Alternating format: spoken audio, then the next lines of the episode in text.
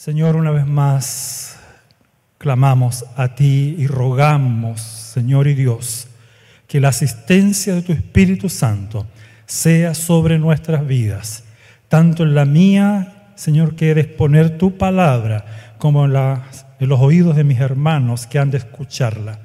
Señor, solamente tú puedes ayudarnos a comprender cabalmente y aplicarla plenamente a nuestras vidas.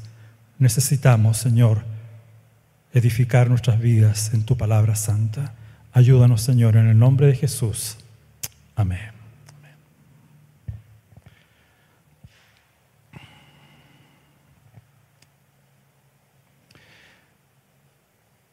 Vivimos en un mundo que cada día nos está ofreciendo un sinnúmero de alternativas o estilos de vida. Todos ellos, ¿no es cierto? Obviamente prometen qué cosa? Felicidad y bienestar para ti y para mí. Eh, desde cosas triviales como, ¿no es cierto? Han visto esa propaganda, ¿no es cierto? Use este perfume y las mujeres caerán rendidas a sus pies, ¿sí? O use este perfume, ¿no es cierto? Y los varones la seguirán. Una estela de... Y, y lo muestran en la propaganda, ¿no es cierto? Y se dan vueltas y uno queda asombrado. Compre ya. O compre esta ropa de marca y usted se verá, ¿no es cierto? Como aquella modela, modelo o como aquel varón, ¿no es cierto?, que aparece en la televisión. Hermanos, ¿cuál es la idea, amigos, que subyace tras todo esto?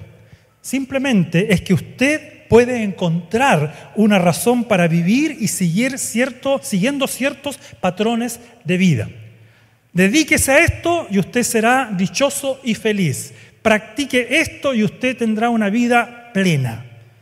Cuando nos trasladamos incluso al área espiritual, la cosa no parece ser diferente, ya que encontramos incluso dentro del ámbito espiritual una variada gama de creencias o religiones que ofrecen llenar el vacío de tu alma tan evidente en muchas vidas con un sinnúmero de mensajes, variados mensajes. Vivimos, como dijo el pastor la semana pasada, ¿no es cierto?, en el mensaje de María, con, ¿no es cierto?, en la escena de María y Marta, vivimos sin duda afanados y turbados con muchas cosas y no somos capaces de ver en quién y en dónde encontrar la verdadera razón para vivir. Esto me recuerda Hace poco estuve en contacto con un pastor amigo que me pidió oración. Está tratando a una mujer profesional de 30 años con dos hijos de 5 años que son eh, gemelos, mellizos, y que está con una depresión, dice que la ha llevado a querer quitarse la vida en varias ocasiones porque no encuentra razón para seguir viviendo, ni siquiera sus hijos. Muchas veces, dice él, ha rechazado al pastor, a este pastor pero últimamente dice, ha estado escuchando el mensaje y él anhela y espera que el Evangelio toque su vida. Porque para ella, incluso él dice, y está siendo tratada psiquiátricamente con medicamentos y nada surte efecto. Su depresión, su amargura, su tristeza son tan profundas que no tiene motivo para seguir adelante. Hermanos, como dije, lamentablemente Vivimos en una sociedad con un vacío existencial que cada día se acrecienta. Una sociedad que ha estado tocando, ¿no es cierto? Lamentablemente este vacío existencial no solo está tocando el mundo, sino también está llegando a las puertas de la iglesia. Algo no nuevo, pero que en los últimos años también se ha ido acrecentando, como dije. Por esta razón, creo que es pertinente recordar y prestar atención a las palabras de nuestro Señor en esta porción de Mateo. Y cuando ustedes leen el Sermón del Monte, ustedes saben que Jesús ha tocado una variedad de temas, ¿sí o no? Por ejemplo, ha dicho, ¿por qué estáis afanosos? ¿Y qué es lo que nos hace? Miren el campo, miren alrededor, observen. ¿Quién sustenta? ¿Quién provee? ¿Quién cuida? ¿Quién? Dios. Y uno puede encontrar otros mensajes así. Toca ah, mensajes, ¿no es cierto? Entrega mensajes para todo tipo de situaciones en la vida de las personas. Por eso esta porción de Mateo tiene relevancia porque es el clímax, ¿no es cierto?, donde Jesús va a hacer un llamado de atención, en donde dice, o me escuchan a mí y lo que he dicho, o cimientan sus vidas en falsos mensajes. El gran predicador inglés, y lo he mencionado en varias ocasiones, esta ilustración, Carlos Spurgeon, dijo que una oveja de Cristo, un discípulo de Cristo, posee dos grandes marcas que lo distinguen. Sabemos que las ovejas, ¿no es cierto?, los dueños, ¿dónde las marcaban? En las orejas, las horadaban las orejas. Eh, a las vacas, ¿dónde? A veces en el costado, a veces le colocaban algo aquí y otras veces ese fierro caliente, ¿verdad? Con la marca del dueño, etc. La cosa era identificar que le pertenecía a él. Bueno, Cristo no hace ese tipo de marca, sin duda, gracias a Dios. Aunque de repente parece que sería bueno tener una marca más indeleble, pero dice que tiene dos marcas. Una es, posee una marca en la oreja, dice Spurgeon, y otra en los pies. ¿Por qué? Con esto quería destacar el hecho de que un discípulo de Cristo oye las palabras de Cristo, marca en la oreja, pero también lo sigue, marca en los pies. Otra expresión que alude a esta idea de una marca que distingue a un verdadero discípulo de Cristo es cuando nuestro Señor habló, ¿no es cierto?, de permanecer. ¿Recuerdan al pastor Manuel cuando predicó este mensaje hace un par de domingos atrás? Él se comparó a una vid y a los creyentes como sus sarmientos. Y él dijo, permaneced en mí y yo en vosotros, como el pámpano no puede llevar fruto por sí mismo si no permanece en la vid, así tampoco vosotros si no permanecéis, dice Jesús, ¿en quién? En mí. Hermanos, esta metáfora, esta ilustración, ¿no es cierto?, nos muestra la unión vital que debe existir entre los cristianos y la persona de quién? De Jesucristo. ¿Cómo es posible que hoy día la iglesia de Cristo quiera vivir sin Cristo? ¿Cómo es posible que hoy día la iglesia de Cristo quiera alimentarse con un mensaje que no sea el de Cristo? ¿Es algo nuevo? No lo ha sido. Lo hemos visto cuando predicamos, ¿no es cierto?, eh, con el pastor sobre la primera carta de Juan. ¿Qué veíamos? Que la iglesia, ¿no es cierto?, de Éfeso, una iglesia que había sido fundada por el apóstol Pablo, que había escuchado el Evangelio, estaba ahora oyendo a quienes? A otros maestros, a los gnósticos. Y uno va a la iglesia de Galacia y se encuentra con que Pablo dice, ¿cómo ustedes, ¿no es cierto?, habiendo escuchado el glorioso Evangelio de Cristo, ahora están escuchando un Evangelio anatema. Un Evangelio en donde hay añadiduras. Hermano, la iglesia de Cristo ha estado constantemente bombardeada, escuchando no solo el mensaje de Jesús, sino también a veces escuchando otras voces. No sé qué voces estás escuchando tú últimamente. No sé si tú eres un discípulo de Cristo o un creyente en Cristo. Pero el discípulo de Cristo tiene estas dos marcas indelebles. Escucha con atención, pero practica con diligencia también el mensaje de Dios. Por lo tanto, cuando hablamos, ¿no es cierto?, de permanecer, esta es una evidencia genuina de, de, una persona salvada. Y el apóstol Juan se refirió a esto cuando hablaba de profesantes quienes salieron de nosotros, pero no eran de nosotros, porque si hubiesen sido de nosotros, habrían, que dice él, permanecido con nosotros, pero salieron para que se manifestase que no todos son de nosotros. Primera Juan 2.19. Personas con fe genuina se quedarán y seguirán al Señor. No se retirarán, no negarán a Cristo como el Señor, no abandonarán su verdad sublime. Jesús reiteró la importancia de permanecer como símbolo de verdadera fe cuando dijo, si vosotros permanecéis en mi palabra, seréis verdaderamente mis discípulos. Estamos siguiendo una serie de mensajes sobre qué, qué significa ser un discípulo de Cristo. Y hermano, esto es relevante. Esto es relevante. He sido pastor por 30 años y me ha tocado ver en muchas iglesias personas que profesan algo, pero que viven totalmente discordante de aquello que dicen profesar. Escuchan, vienen acá, pero no siguen al Señor. Y saben, este es un mensaje de vida o muerte. Hoy día estás escuchando un mensaje de vida o muerte. Y es triste, hermanos, conocer a personas que dicen ser creyentes, expertos en doctrina, por ejemplo, de la gracia, pero son carentes de la misma.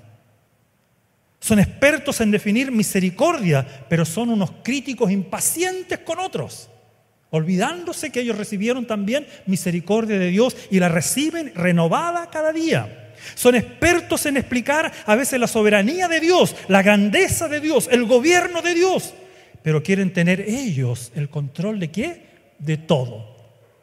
¿Te identificas? Porque eso me ha pasado a mí muchas veces. Conocen bien sobre el carácter de Cristo, hablan precioso sobre su carácter, pero sus vidas son dominadas por su mal carácter. ¿Qué podemos hacer ante este desequilibrio, ante esta esquizofrenia espiritual en que muchas veces nos vemos envueltos? ¿Cómo corregir esta contradicción vital en nuestra vida cristiana? La respuesta, queridos, solo la podemos obtener en la creencia pero en la creencia y en la práctica de la palabra de Dios. Dios es el que inspiró las escrituras, ¿lo creemos o no? El Antiguo y el Nuevo Testamento. A propósito, he estado en conversación con una persona que era de una iglesia reformada y se volvió al catolicismo romano. Y él me decía, pero Omar, razón así me decía. Nosotros no creemos los católicos en la sola escritura creemos que es necesario también la tradición. Porque ¿cómo se formó el canon? ¿Quién lo formó? ¿Cómo sabes tú que todos esos libros son inspirados por Dios? Y empezó su argumentación. No voy a ir más allá porque me imagino que captan para dónde va la, la micro, como decimos en Chile. Hermanos, Jesús dijo, y lo, y lo acabamos de leer, ¿o no? ¿O edificas tu vida sobre qué? Sobre el mensaje cristiano de Cristo revelado en la Biblia o lo edificas sobre tus propios criterios. Y el resultado se verá a la hora de la prueba.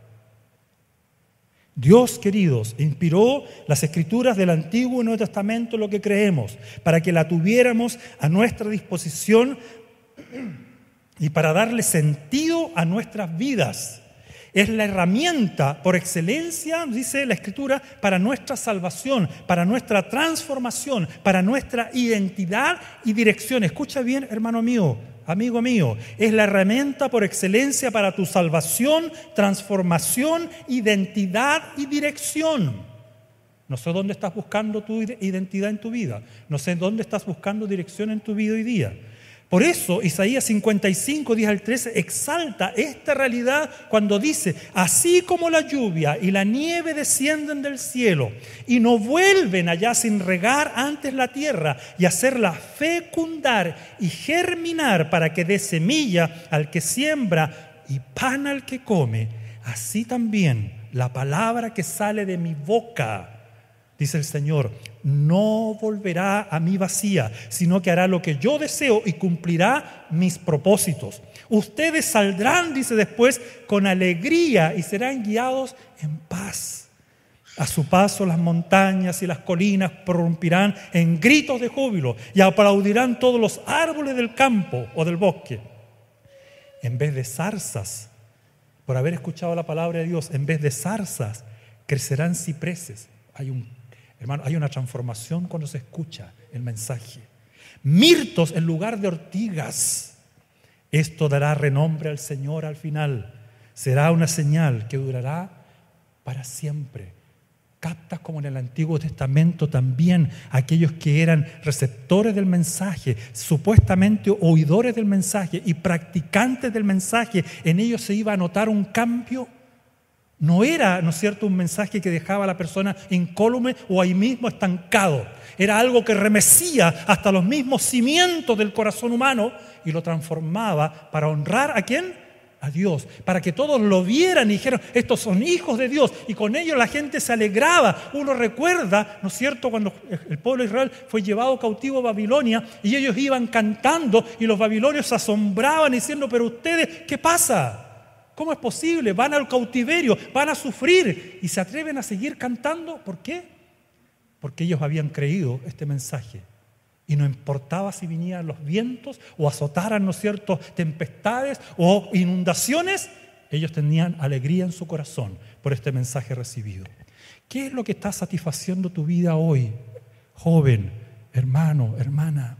¿Qué es lo que llena tu vida o crees que puede llenar tu vida? ¿Lo llenas con pasiones que este mundo te ofrece? ¿Con música? ¿Con deportes? ¿Con política? Hermano mío, cada día me encuentro con personas que se afanan, ¿no es cierto? Y se enfrascan en querer, ¿no es cierto?, a través de eso poder ser algo en la vida. No estoy diciendo que algunas de esas cosas en su justo lugar no tengan su lugar, pero cuando eso domina tu corazón, cuando eso llena tu vida, estás escuchando un mensaje que no sirve para nada al final porque no transforma ni cambia nada. Solo la palabra de Dios tiene el poder de transformar desde los mismos cimientos, raíces, ¿no es cierto?, el corazón humano. En el texto que nos convoca hoy encontramos una a aquellos que creen ser discípulos de Cristo, que incluso llaman al Señor, Señor, Señor, pero se identifican siguiendo otros patrones, o mejor dicho, teniendo otras motivaciones a la hora de ser identificados como cristianos. ¿Saben? Ha sido recurrente a través de la historia del cristianismo el desviarse del mensaje o intención original de este, siguiendo nuestro engañoso corazón a la hora de manifestar lo que realmente somos. La mayoría de las sectas pseudo cristianas surgieron de iglesias históricas. ¿Sabían ustedes? Mormones, testigos de Jehová, adventistas, todos venían de iglesias históricas tradicionales. Por eso nosotros no estamos exentos de caer en los mismos pecados o peores al desviarnos de la centralidad del Evangelio y caer en esa peligrosa dicotomía entre decir que somos algo y no vivir conforme a qué? A esa regla. Desglosando el pasaje de Mateo 7:21, ahora me voy a meter aquí, perdón la introducción un poco larga, pero no va a ser tan largo el desarrollo. 7:21 al 27 podemos notar tres puntos claramente definidos, no sé si ustedes los captan también. Primer punto, la marca de un falso discípulo. Miren, versículo 21, no todo el que me dice, Señor, Señor, ¿qué va a pasar con esta persona? Entrará en el reino de los cielos. Ojo con eso sino solo el que hace la voluntad de mi Padre que está en el cielo. Versículo 22. Muchos me dirán en aquel día, Señor, Señor, ¿no profetizamos en tu nombre? ¿Eso es una práctica cristiana? Sí. Profetizar, ¿no es cierto?, es proclamar el mensaje de Dios profético. No profetizamos en tu nombre, no predicamos en tu nombre, sería hoy día. Y en tu nombre incluso, ¿qué hicimos? Expulsamos demonios e hicimos inclusive muchos milagros. ¿Han escuchado gente que le saca la jineta de cristiano de muchos años, no? Yo he conocido cristianos en mi vida porque llevo hartos años desde que era niño en la iglesia. Y he escuchado a personas decir, a ver, jovencito, yo llevo como miembro aquí en esta iglesia 20 años. Cuando me decían eso, decía, ya, pues, hay que agachar la cabeza. ¿Te han sacado la jineta? A ver, yo con mis diezmos sostengo esta iglesia. También lo he escuchado, hermanos. También lo he escuchado. Y también he escuchado a estas personas que dicen, ¿no es cierto? Yo tengo profecía en mi iglesia. Nosotros tenemos expulsión de demonios todos los domingos. Nosotros hacemos milagros todos los domingos. Y el Señor dice a todas estas personas, y puede ser que a nosotros también, nosotros tenemos buena doctrina, ¿así? Nosotros tenemos cultos ordenados, ¿así? Entonces les diré claramente, jamás los conocí. Y más encima con énfasis, aléjense de mí, hacedores de qué? De maldad. ¿Por qué cosas buenas se pueden transformar en cosas malas? Me recuerda una frase de Spurgeon. Dice la anécdota que el predicador inglés eh, ustedes saben que las, iglesias anteriormente tenían unos púlpitos en alto, en una esquina, y había que subir una especie de escalera de caracol. Entonces se dice que Estorio, mientras iba subiendo por la escalera, ¿no es cierto?, oraba, Señor, líbrame de pecar incluso en las cosas santas. Señor, líbrame de pecar en las cosas santas. Líbrame de pecar en las cosas santas. La marca de un falso discípulo hermanos, es que no se somete en primer lugar al señorío de Cristo. No se somete. Fíjense cómo este aparente discípulo de Cristo lo llama dos veces. ¿Cómo? Señor, Señor. Hermanos, esta expresión no era considerada una confesión liviana en aquella época, en los inicios de la cristiandad, ya que conllevaba el reconocimiento de que solo Cristo y no el emperador de turnos era el verdadero curios una expresión griega que significaba el Señor.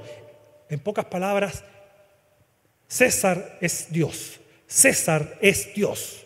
Eso es lo que programaban. Curios, tú eres el curios. No reconocer al César como tal en aquella época era digno de muerte. Por eso Pablo en Romanos 19 dice que si confesares con tu boca que Jesús es el Señor y creyeres en tu corazón que Dios lo levantó de los muertos, ¿qué va a pasar? Entonces serás salvo. Y no era simplemente como hoy día se proclama, confiesa al Señor, eh, eh, recíbelo en tu corazón y serás salvo. No, hermano mío, era mucho más. Estaban diciéndole, cree en Jesús como el único Dios y prepárate para ser muerto si es necesario y serás salvo. ¿Quién predica eso hoy día? ¿Decimos eso a la gente cuando viene a la iglesia a creer? ¿Te estoy predicando eso livianamente hoy día a ti? Te estoy diciendo, ven a la iglesia y no hay problema, ven todas las veces que quieras, si quieres participar, si quieres orar, si quieres leer la Biblia, si quieres hacer esto y lo otro, no hay ningún problema. Y no te digo, apártate del pecado, y no te digo, aléjate de aquello que realmente el día de mañana te puede llevar a la condenación, porque puedes estar realizando eh, cosas santas, pero puedes estar pecando en esas cosas santas y estar llamando a Jesús Señor y realmente en tu corazón está lejos de ti.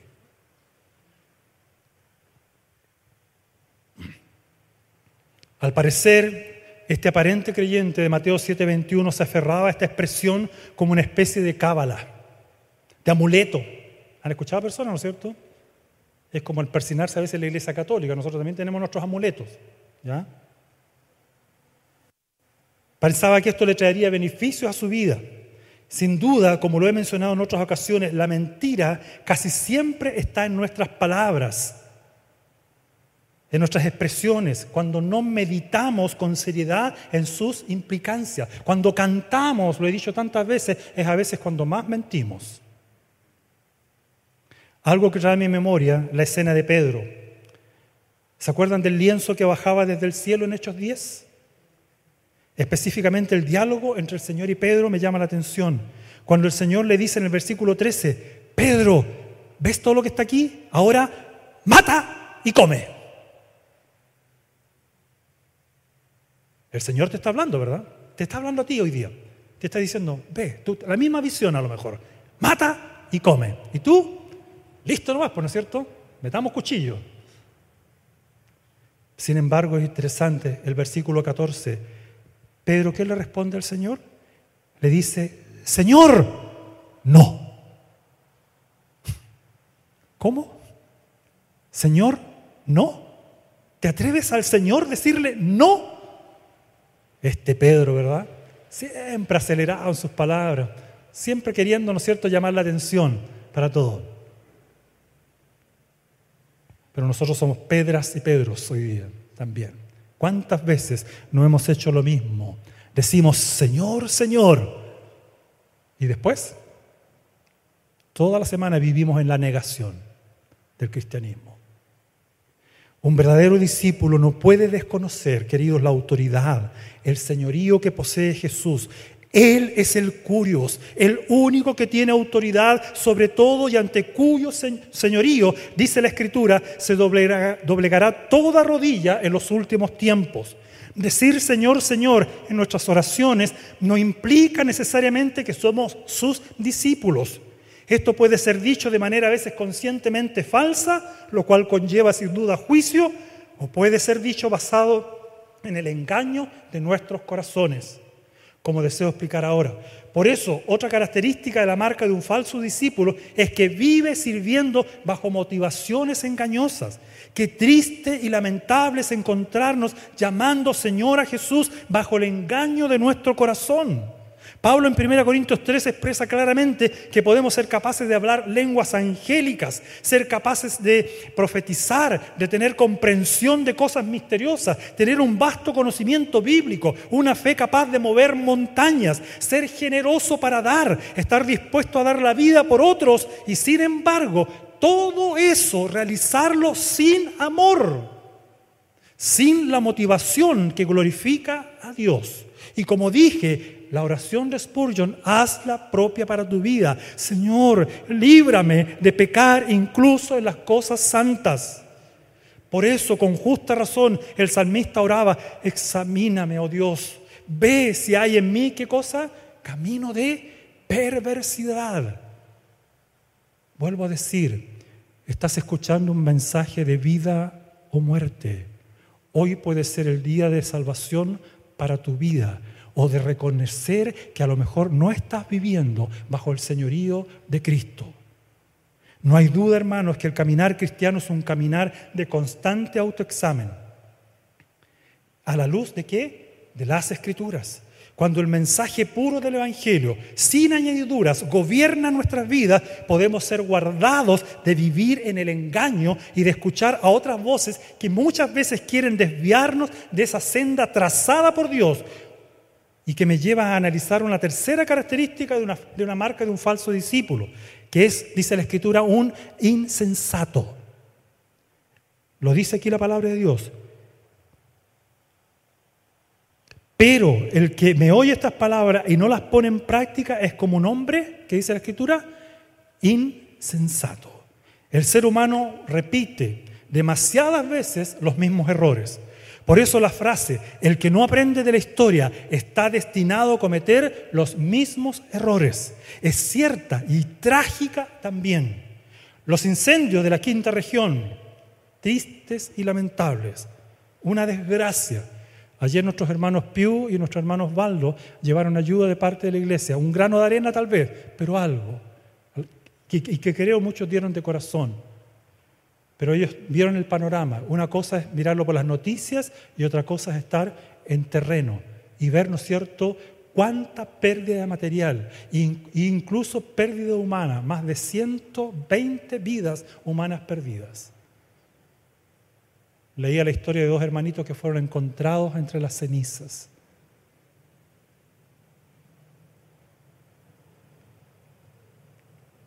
¿Por qué saco a colación esto, hermanos? Los incendios en la quinta región se han repetido casi en los mismos lugares, una y otra vez. Y esto debido a que las construcciones se han realizado en lugares no autorizados y sin las regulaciones básicas de edificación y esto se agrava cuando el ser humano con maldad inherente, ¿no es cierto?, ha intervenido agudizando este mal y provocando estos incendios.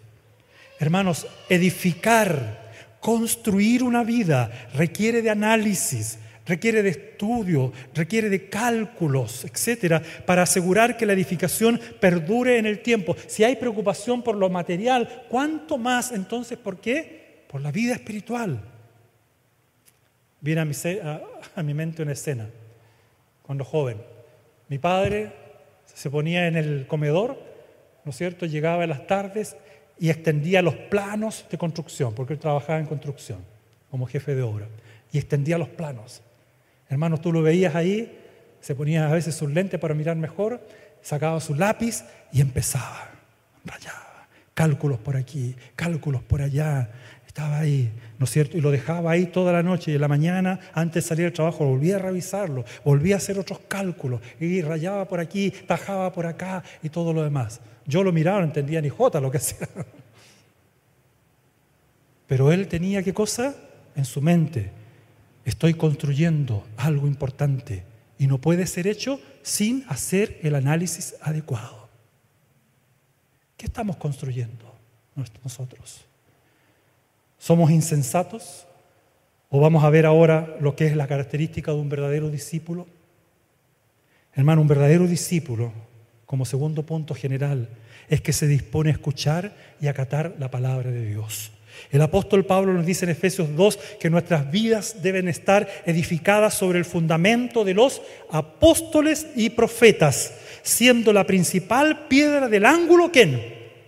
Jesucristo mismo. Y en Hebreos 1, ¿no es cierto? También el escritor dice, Dios ha hablado en otro tiempo muchas veces y de diferentes maneras, pero en estos posteriores tiempos nos ha hablado por el Hijo. ¿De dónde procede, hermanos, el mensaje que tú debemos escuchar? Jesús lo está diciendo aquí en Mateo 7:21. Cualquiera que me oye estas palabras Es el mensaje de Jesús sobre el cual edificas tu vida y no otro. Cuando uno continúa con la lectura de Mateo 7, ¿no es cierto? Y vemos los versículos 28 y 29, podemos ver que la gente que escuchaba a Jesús se admiraba, dice, de su doctrina, porque les enseñaba como quien tiene autoridad. La gente de la época de Jesús había escuchado muchas veces a los fariseos, a los saduceos, a los escribas, hombres conocedores de la Biblia, de la palabra de Dios, conocedores pero jamás habían escuchado, ¿no es cierto?, a Jesús a tal punto que lo miraban de una manera distinta y lo escuchaban de una manera distinta. Yo te exhorto, querido hermano, no me escuches a mí, pero sí escucha, por favor, al Jesús bíblico, al Jesús de la historia, al Jesús todopoderoso, al Jesús que entregó su vida en la cruz, al Jesús que hoy día sigue hablando a tu vida y a la mía y llamándote a la sensatez. Deja de lado todo aquello que tú crees que satisface y llena tu corazón y vuélcate a Cristo. ¿Qué podemos destacar aquí, hermanos? Que sin lugar a dudas la, la, Escritura, ¿no es cierto?, destaca a Jesús y su mensaje como lo central y fundamental para tu vida. Desde la antigüedad, los constructores han usado piedras angulares en sus proyectos de construcción. ¿Sí? Esta iglesia fue construida con una piedra angular, que en realidad era más simbólica que nada, pero no es cierto, pero ahí se hizo. ¿Por qué? ¿Qué significaba una piedra angular? Era la piedra principal, normalmente colocada en la esquina de una edificación para guiar a los obreros durante su trabajo. La piedra angular era normalmente una de las piedras más grandes, más sólidas y mejor elaboradas de todas las que había en la edificación. La Biblia describe a Jesús como la piedra angular sobre la que se construiría su iglesia y los que la componen, tú y yo.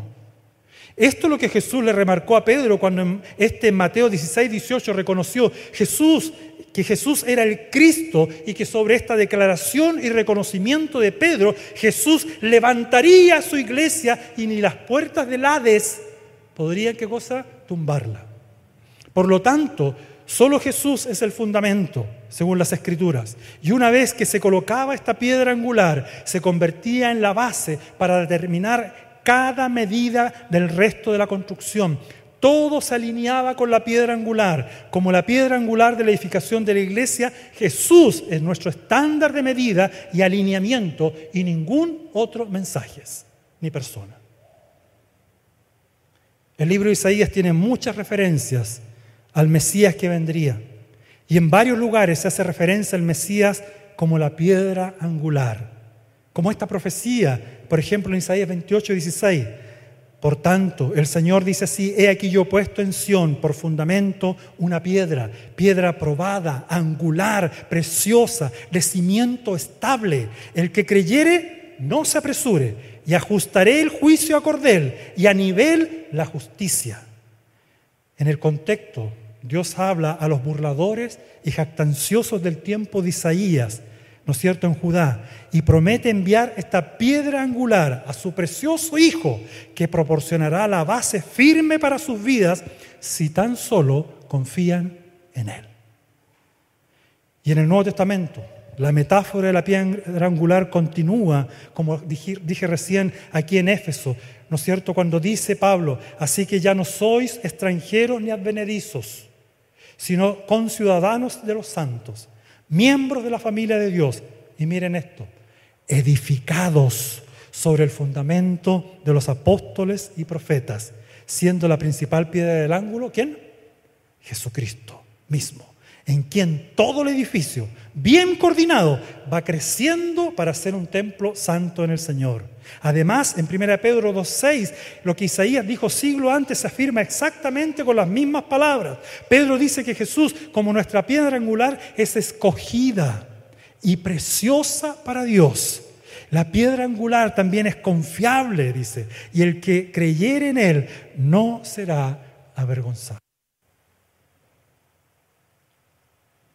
Algunos llegarán aquel día diciendo, Señor, Señor, en tu nombre hicimos esto. Y la piedra angular que Jesús les dirá, ustedes no edificaron su vida sobre mí. Apártense de mí, hacedores de maldad.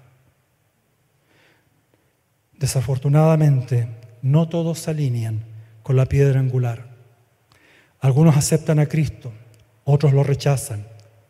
Jesús, dice Marcos, es la piedra que desecharon los edificadores.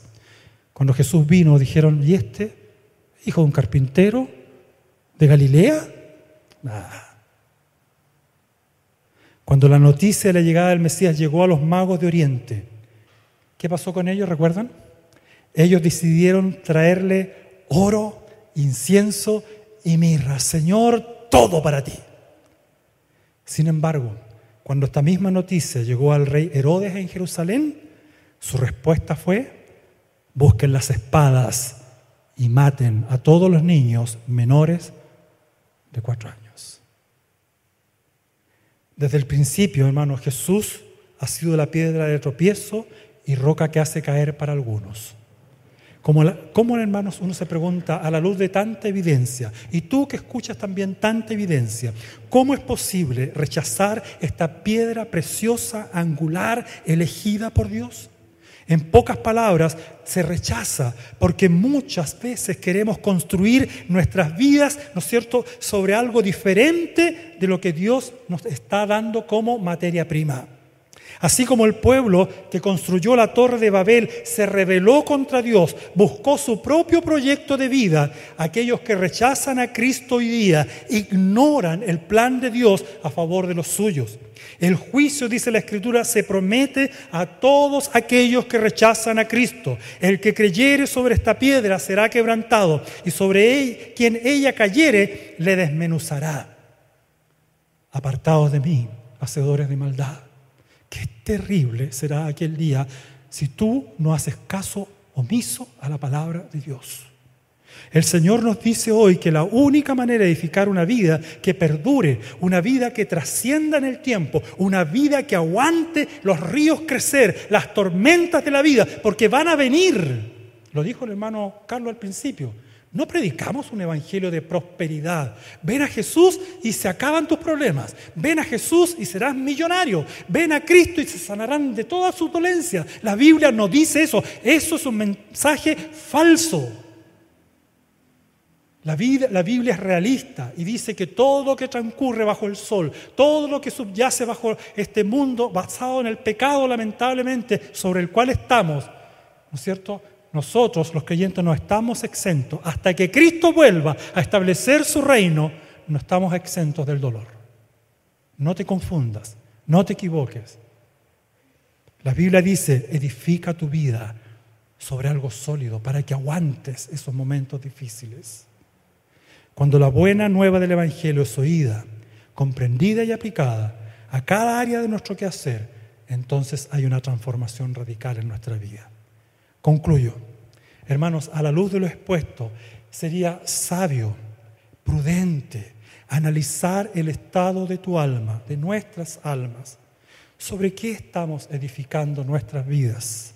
Este análisis no puede ser hecho en base a lo que nuestro engañoso corazón nos dice o aquellas voces que sin la sabiduría divina nos quieren hacer creer que lo que nos transmiten es la verdad, sino sobre la objetiva sabia y eterna palabra de Dios. Como dije otra vez, saco a relucir al conocido predicador Carlos Spurgeon. Este libro, dice él, la Biblia, es la escritura del Dios viviente. Cada letra fue escrita con un dedo todopoderoso. Cada frase fue dictada por el Espíritu Santo.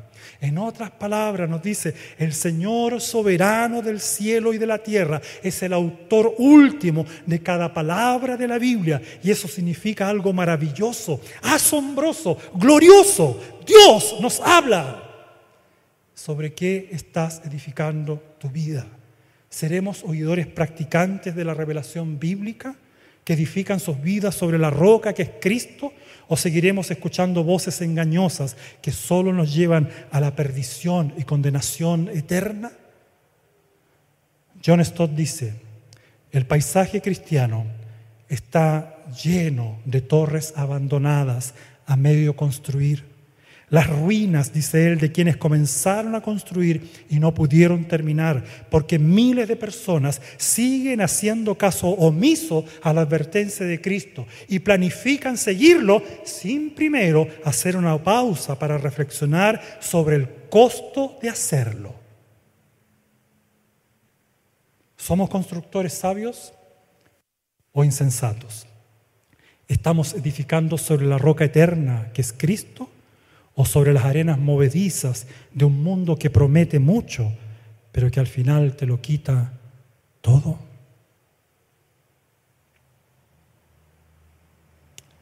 Dios nos dé entendimiento y fortaleza para aplicar su palabra. Amén. Oremos. Mi Dios y Señor, ¿cómo quedar, Padre Celestial? Sin reacción ante tu palabra. Señor, líbranos, remece por favor mi corazón, remece nuestras conciencias.